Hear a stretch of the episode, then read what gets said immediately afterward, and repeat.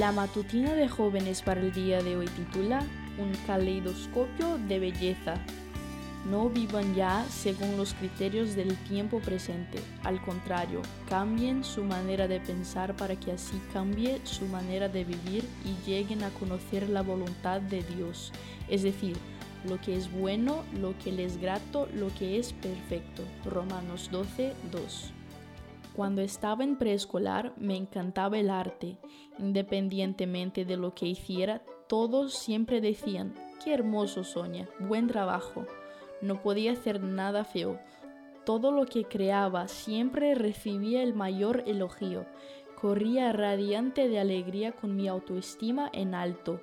Me sentía amada. Cuando pasé a primaria, las clases de arte ya no eran tan divertidas. La maestra dictaba las instrucciones paso a paso, incluyendo flechas que señalaban el color, la longitud y el ancho exacto que debía tener nuestra obra de arte.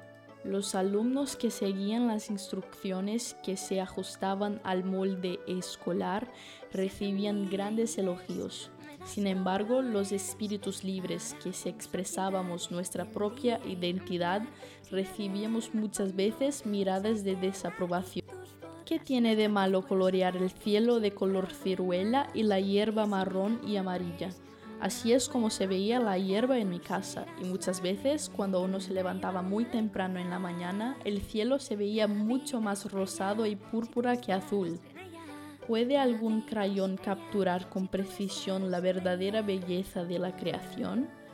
Creo que Dios necesita, desea y ama la diversidad. Cada uno de nosotros fue creado único y perfecto a su imagen. Si Dios necesitó hombres y mujeres, individuos tan complicados para representar su imagen, ¿cómo podemos medir la belleza según nuestros propios estándares? La belleza de Dios va más allá de cualquier cosa que podamos soñar o crear con manos humanas. Y Dios creó nuestra mente que puede brindar alegría a los demás al compartir las imágenes inexplicables que conforman nuestras obras de arte. Algunos siempre seguirán las instrucciones y terminarán con un arte que copia el de los demás. Otros irán más allá de lo convencional y crearán obras maestras. No permitas que el mundo que te rodea o que adultos bien intencionados te moldeen a su propia imagen. Permite que Dios te transforme en la persona que debes ser.